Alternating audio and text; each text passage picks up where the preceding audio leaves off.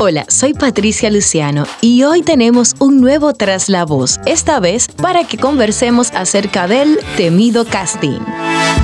¿Qué es el casting? El casting es esa herramienta que nos expone, que nos permite lograr a través de pruebas alcanzar esas metas que queremos, ya sea en nuestro caso, pues papeles para nuestras voces o quizás ya cuando se trata de televisión y de etcétera, bueno, pues ponerte a la disposición mostrando tus habilidades para que un director o un cliente en nuestro caso pueda determinar que tú eres lo que andan buscando. Pero ¿cómo veo yo el casting? Primero, el casting yo lo veo como esperanza, como una oportunidad, como que cada vez que se abre un casting que yo puedo participar, tengo una oportunidad, es como cuando tú decides jugar la lotería. Quizás hay mucha gente participando, pero ¿qué tal si pronto llegará el día de tu suerte? Es decir, si este día llegó y ya te toca, y tú dirás, wow, pero me estás comparando el que yo me gane un casting con la suerte. Es que hay un poco de todo. Primero está la preparación, porque definitivamente de nada sirve que, que participes en castings si nunca te has preocupado por prepararte. Pero definitivamente hay un poquito de suerte, un poquito de que todas las cosas coincidan para que tú seas la persona elegida, que la persona ande buscando a alguien como tú. Tiene que tener un poquito de magia el proceso.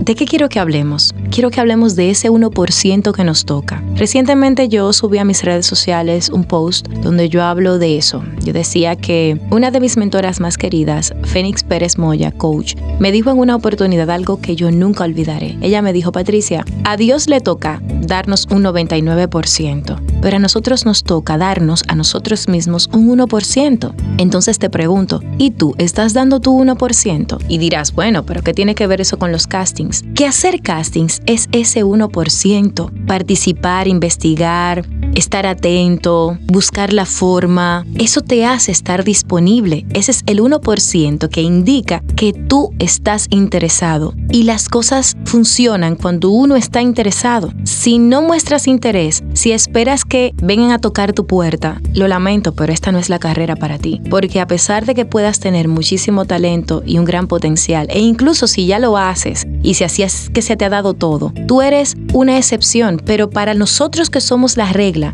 que somos los que estamos acostumbrados a tocar puertas, el casting es esa puerta que tenemos que tocar para demostrar lo que somos. Mi primer análisis o mi primera observación para ti en este caso es, cree en el proceso, confía en que hacer audiciones funciona, confía porque al final del día, dime la verdad, ¿qué tienes que perder? Así que quiero dejarte tres reflexiones para que las puedas analizar.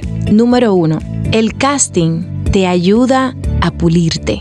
¿Cómo que me ayuda a pulirme? Bueno, simple. Cada vez que participas en un casting, vas viendo lo que está pidiendo el cliente, qué están pidiendo las agencias, cuáles son las nuevas tendencias, incluso el mismo hecho de que en una oportunidad hiciste una intención y luego en la cabeza se te quedó otra y te permite exponerla de otra manera en otro casting, son cosas que te van preparando para ese gran breakthrough que tú andas buscando. Entonces, así es como quiero que lo veas a partir de ahora, como esa oportunidad que te da de pulirte, de irte convirtiendo en ese diamante que tú quieres ser en esta carrera que es tan maravillosa. Dos, es una tarima. Diviértete. Si cada vez que hacen un casting, en vez de ponerle la presión de no me van a escoger, te dedicas a divertirte, a pasarla bien, a aprender de cada cosita que viene. Óyeme, la experiencia va a ser única y cada vez más vas a estar pues más preparado o preparada para cuando la oportunidad venga a tocar a tu puerta porque ya estás listo para recibirla. Y tres, te voy a contar esta anécdota. Hay una chica que tenía meses participando en Cástaco y de verdad ella me decía, pero yo participo y nunca me escogen. Pero ella fue muy persistente y seguía participando, seguía participando y en una semana simplemente le llegaron tres aprobaciones para tres papeles distintos, para tres clientes distintos. No fue coincidencia,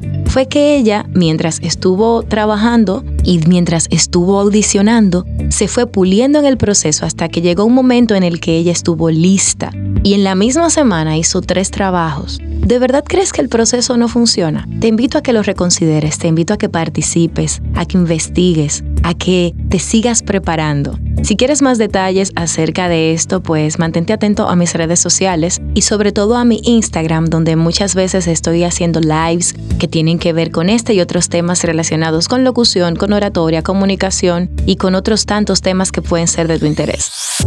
Nos escuchamos en un próximo Tras la Voz. Gracias por estar conmigo.